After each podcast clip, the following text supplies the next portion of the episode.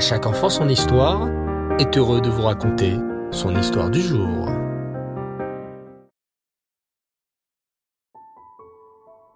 Bonsoir les enfants, Reftov, j'espère que vous allez bien. Baou Hashem. Alors nous nous retrouvons comme tous les jeudis soirs pour notre rubrique spéciale autour de notre histoire juive. J'aimerais continuer aujourd'hui à vous parler des cantonistes.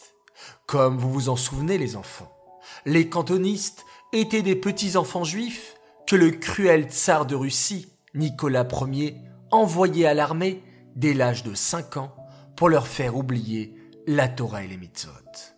Ces pauvres enfants juifs, qu'on appelait des cantonistes, étaient donc enrôlés de force dans l'armée russe et y étaient obligés d'y rester durant 25 ans. Vous imaginez les enfants ce que c'est 25 ans Lorsque les cantonistes quittaient l'armée, ils étaient âgés de plus de 30 ans. Beaucoup d'entre eux avaient oublié la Torah et les mitzvot, car on ne les laissait pas faire la Torah à l'armée. Bien au contraire, les soldats essayaient de convertir ces cantonistes au christianisme. Mais les cantonistes n'attendaient qu'une chose, pouvoir quitter l'armée pour vivre enfin comme de bons juifs. Il arriva une fois, à l'époque du tsar Nicolas Ier, que deux juifs cantonistes quittèrent enfin l'armée. Ils avaient hélas oublié beaucoup de Torah et la plupart des mitzvot, mais leur émouna dans leur cœur était intacte et ils souhaitaient de tout cœur réapprendre la Torah et les mitzvot comme lorsqu'ils étaient petits avant qu'ils ne soient pris à l'armée. Il y avait un rave, le rave Shaoul Koldovski, qui décida de les inviter à passer Shabbat à la maison. Ainsi, ces deux juifs cantonistes pouvaient retrouver cette belle ambiance de Shabbat qui leur avait tant manqué. Une fois, le rave Shaoul Koldovski proposa aux deux cantonistes de passer le repas de Sukkot dans sa souka. Les deux cantonistes acceptèrent avec plaisir et promirent d'être présents le lendemain midi dans la souka de Rav Shaoul Koldovski. Le lendemain midi, toute la famille du Rav Shaoul attendit leurs deux invités. Une heure, deux heures, il était déjà quatorze heures, mais les deux juifs cantonistes n'étaient toujours pas là. Rav Shaoul Koldovski commençait à s'inquiéter. Leur était-il arrivé quelque chose? À seize heures seulement, on frappa à la porte. C'était l'un des deux cantonistes. Il avait un visage triste et couvert de larmes. Toute la famille de Rav Shaoul l'entoura. Mais que t'arrive-t-il? Que s'est-il passé? Avez-vous des problèmes en chemin? Et où est passé ton ami? C'est alors que le juif cantoniste leur raconta ce qui s'était passé. Mon ami et moi, nous étions mis en route pour venir passer la fête de Soukhot chez vous, comme promis. À un moment, nous passâmes près d'un fleuve, et soudain, mon ami, qui avait passé toutes ces années de cantoniste à mes côtés, s'arrêta de marcher et m'avoua. Mon cher ami, ces derniers temps, les officiers de l'armée m'ont menacé de tout si je ne me convertissais pas au christianisme. Je n'en pouvais plus. J'ai cédé. Je leur ai promis que je me convertirais au christianisme. Comment ai-je pu dire une chose pareille? Je préfère me jeter dans le fleuve et mourir comme un juif.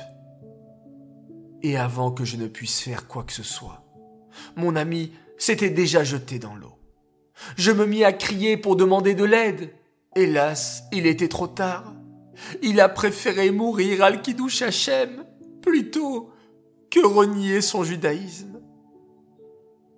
En entendant cette terrible histoire, toute la famille de Rav Shaul Koldovski éclata en sanglots, admirant le courage de ce juif tzaddik qui avait été prêt à se jeter dans le fleuve plutôt qu'abandonner une vie de Torah et de mitzvot. On raconte que lorsque Rav Shaul Kodowski raconta cette terrible histoire au Tzemar Tzedek, Rabbi Menachem Mendel, ce dernier lui dit Tu m'as fait revivre, Et pour te récompenser de m'avoir raconté cette histoire d'un Kiddush Hashem aussi extraordinaire, je te raconterai deux histoires sur le Maguide de Mezrich. Voilà les enfants, une histoire parmi tant d'autres qui nous montre le courage incroyable de ces juifs tzadikim cantonistes. Cette histoire est dédiée les Louis Nishmat, Suzy Messaouda, Bat Matayesh. J'aimerais souhaiter ce soir deux grands Mazaltov. Tout d'abord un immense Mazaltov à un garçon adorable. Il est né Roche Rodesh Tammuz, c'était donc son anniversaire il y a quelques jours, et il se dit mais enfin, Yossi ne m'a pas souhaité Mazaltov. Et oui, Gabriel, tu as raison. Alors, je me rattrape et je te souhaite joyeux anniversaire. Mazaltov, tu es un petit sadique formidable, continue à faire le bonheur de tes parents et de tes sœurs. Un deuxième Mazaltov, et cette fois-ci, je transmets le message. Papa, nous te souhaitons joyeux anniversaire.